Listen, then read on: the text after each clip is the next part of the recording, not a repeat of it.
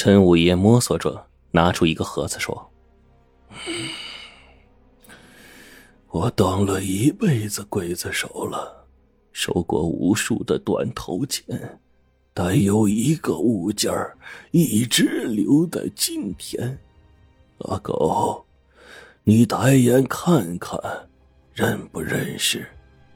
陈五爷的手里也是一块玉坠。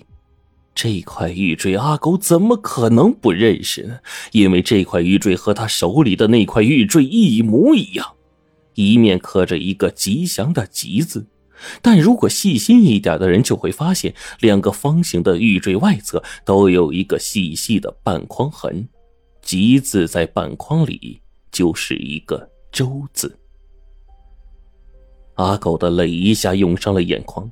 这一对玉坠曾经分别戴在他和他父亲周烈的身上，只是父亲周烈被杀头之后，那块玉坠已经遗失了。阿狗为了办父母的丧事，卖了房屋，也没有舍得卖这个玉坠。到后来无处投靠，只能做了乞丐。这么多年来，他隐姓埋名，想不到另一个玉坠竟然一直被收在了陈五爷这里。看来。陈五爷早就知道他的真实身份。阿狗含着泪，倔强的反问：“师傅，既然您知道我是谁，为什么收留我？您不知道我有多恨您吗？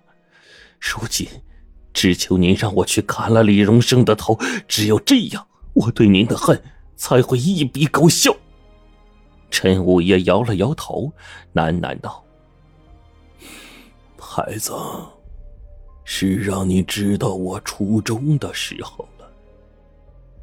当年，陈五爷为什么亲自上刑场给周烈行刑呢？并不是他真的无法调配刽子手，周烈没有断头钱。陈五爷怕的是派去行刑的刽子手暗中使坏，或者被李荣生买通，让周烈死前承受更多的痛苦，所以陈五爷决定亲自出马。陈五爷心中钦佩周烈是一个刚正不阿的好官，可他也只是一个刽子手，国家大事他只能看不能说，更插不上手。唯一能做的就是让周烈毫无痛楚的死去。周烈死了之后，陈五爷确实受了风寒，就借机找了一个理由去周烈的坟前祭祀。说来也巧，陈五爷无意中就遇见了阿狗。看见他胸口的吊坠，就断定他和周烈有关系。为了试探阿狗，他假意要买下玉坠。阿狗死活不愿意卖，就更加肯定了陈五爷的想法。只是阿狗留了个心眼儿，不愿意说出实名。陈五爷也没有说破。第二次去秋庄，陈五爷夜里呢，偷偷跟在阿狗的身后，确定了他就是周烈的儿子。陈五爷说：“收阿狗为徒，只是想给他一碗饭吃，却不愿意叫他成为一个真正的刽子手，因为阿狗是忠烈的后代，不应该做这种下九流的职业。”那一次，阿狗一气之下要离开陈家，陈五爷只能做出让步。他不想让阿狗当刽子手，更不愿意让阿狗再去流浪去乞讨。这么些年来。陈五爷一心把叶孤水当成继承人，这孩子也命苦，也许成为一个刽子手对他来说不是坏事。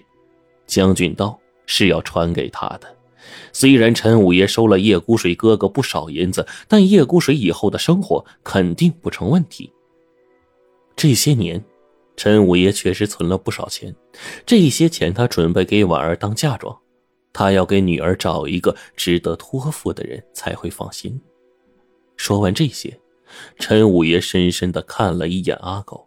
阿狗何尝不知道陈五爷这一眼的意味呢？他和婉儿如今早已经是情投意合，只是还没有挑明罢了。阿狗木然的思索着，又问：“师傅，这么多年，我错怪你了，但我有一事不明，您为什么不让我开刀，让我亲手杀了李荣生，为我父亲报仇，了却我这桩心事啊？”我只求您这一次成吗？陈五爷还是摇了摇头说：“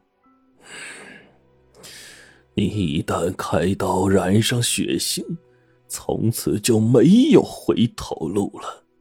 而且刽子手还有个大忌，就是心中不该有仇恨。你的仇恨充满心中，刀就会走偏，会给死者增加无数的痛苦啊！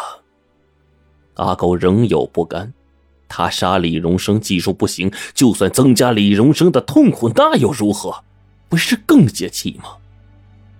五爷好像看穿了阿狗的心思，叹了口气说。哎，你想不想看将军刀？想不想知道他背后的故事？说完，五爷转身抽出了一个木匣，里面有一把黄布包裹的刀。这把刀就是将军刀。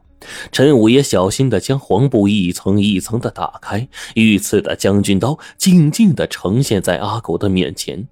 传说中的将军刀果然是造型精美，但是阿狗很快发现这把将军刀竟然没有开刃，刀刃足有一分之厚。没开刃的刀要怎么砍头啊？陈五爷说：“你还是听我说完将军刀的故事吧。”那一年呢，皇太祖要斩李将军，李将军恳请让陈大板行刑。皇太祖对贪官是恨之入骨，但当着文武百官的面就同意了李将军的请求。所以皇太祖想了一个办法，故意赐给刽子手陈大板一把特制的将军刀。开刀问斩之日，陈大板呢只能拿着将军刀行刑。再厉害的刽子手，没有了利刃也是枉然的。那一场行刑惨不忍睹。陈大板足足砍了二十一刀，才将李将军的头给砍下来。李将军是个大贪官，虽然人人都恨他，但那天看到行刑惨状的人，到后来也都蒙住了眼睛，不敢再看了。从那之后，将军刀就没再用过，只象征着刽子手的最高权力。有的刽子手羡慕陈大板，但是他们又何尝知道？陈大板醒醒之后，变得目光呆滞，状如痴傻，从此再也没有动过刀。陈五爷说完这些，深深的吸了一口气。你还记得叶孤水第一次开刀后的情形吗？终有一天你会明白，李荣生的下场是多行不义必自毙。老天自会替你报仇，何苦要自己动手呢？等你真的开刀杀人，承受的要远比这多得多呀！恨才是最折磨人的东西，你明白吗？忘了这些吧，孩子。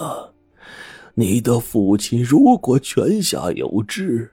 肯定不会希望你这样为他报仇，更不会希望你成为一个刽子手啊！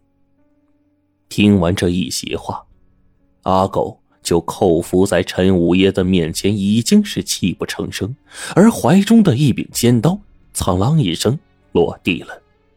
这把刀是他准备用来要挟陈五爷的。陈五爷如果不同意的话，他就准备同归于尽。而现在，这把刀已经没有任何作用了。秋后，李荣生被判斩首，行刑的正是叶孤水。叶孤水依旧喷刀，刀如闪电般落下，李荣生的头颅瞬间身首分离。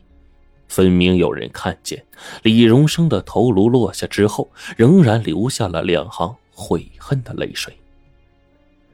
陈五爷去世之后，将军刀就传给了叶孤水，阿狗则是带着婉儿远离了皇城，过着平凡人的日子。